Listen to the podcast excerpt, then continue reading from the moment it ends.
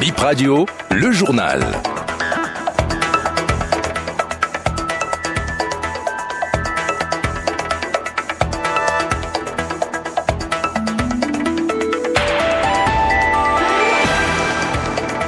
L'information est de retour chez vous, mesdames et messieurs, bonsoir et bienvenue dans ce nouveau point de l'actualité.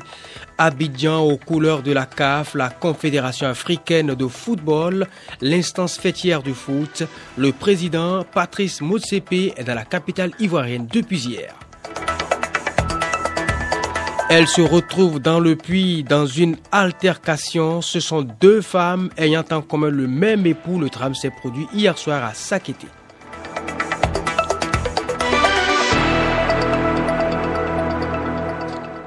Bonsoir. En lieu et place de Cotonou, c'est Abidjan, la capitale de la Côte d'Ivoire, qui abrite les travaux de la 45e Assemblée générale ordinaire de la CAF, la Confédération africaine de football.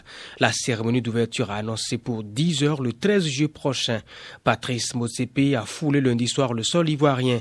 L'agenda des assises prévoit le tirage au sort des éliminatoires de la Coupe du Monde 2026 Zone Afrique.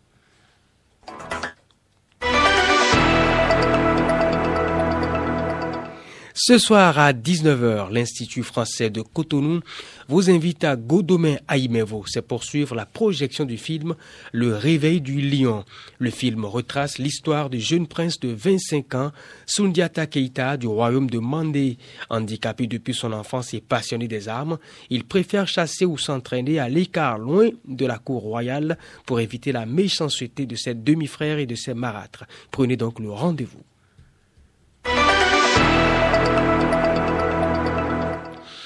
Allons maintenant à Sakété. Deux coépouses se sont retrouvées au fond d'un puits ce lundi soir. C'était au cours d'une violente altération. Les causes de la bagarre entre elles ne sont pas connues. Elles ont été toutes deux repêchées mortes. Leur inhumation s'est faite dans la nuit même de ce lundi. Afissou Bamibouti, chef d'arrondissement de Sakété 2, joint par BIP Radio. C'est une dispute qui s'est ouverte entre deux coépouses qui, lors de la, bataille, ont fait progresser jusqu'au point elles sont tombées dans le puits. Dans la soirée d'hier, le mari n'est pas là, le mari est au Gabon. C'est du jamais vu. Et on s'est dit, on les a expulsés déjà, c'est vraiment dramatique qu'on en est arrivé à cet extrême, mais elles auraient pu éviter cela.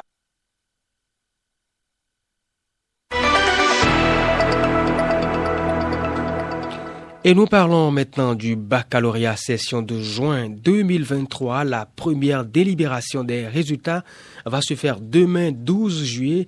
C'est la veille dans le rang des candidats à cet examen. À quelques heures de la délibération, la rédaction est allée constater l'ambiance d'avant la délibération dans quelques maisons. Assez rabalo pour le compte rendu. Il ne reste que quelques heures pour les résultats du baccalauréat. Ce temps d'attente est diversement géré par les candidats. Il constitue une nouvelle épreuve. Certains perdent pratiquement le sommeil. À Fidjourset, précisément au domicile de Brigitte, candidate au baccalauréat, l'atmosphère est bien détendue. Elle suivait la télévision avec son frère à notre arrivée. Elle panique quand elle se rappelle du jour de la proclamation, mais reste aussi optimiste. Je me sens bien parce que après les compos, disons, d'autres feuilles sont abordables, d'autres sont pas abordables, disons la mathématique, mais le reste ça va. Je me sens un peu stressée, mais je sais que l'aide de Dieu est la meilleure. Comme Brigitte, Gilda se retrouvait à Bodjet dans l'arrondissement de Godomé est serein. Pour lui, rien ne l'empêcherait de tirer son épingle du jeu. Je ne suis pas stressé, je suis plutôt serein.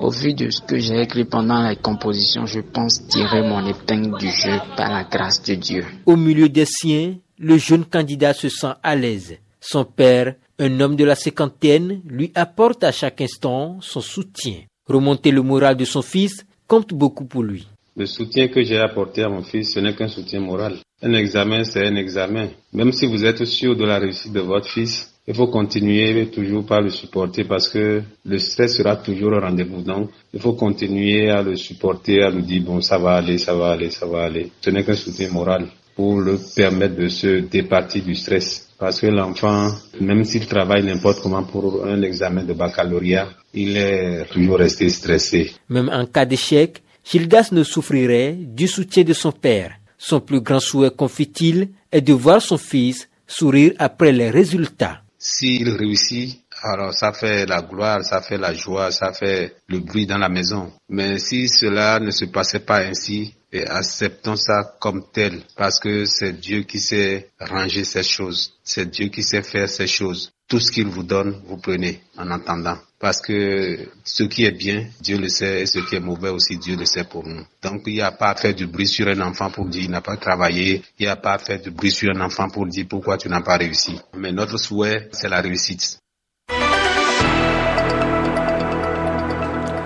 Bac toujours, la session de remplacement, encore appelée session des malades, est déjà programmée. Elle démarre le 17 juillet prochain. Un seul centre est retenu, le CEG Saint-Rita, ici à. Et c'est la fin de BIP Info, 18h.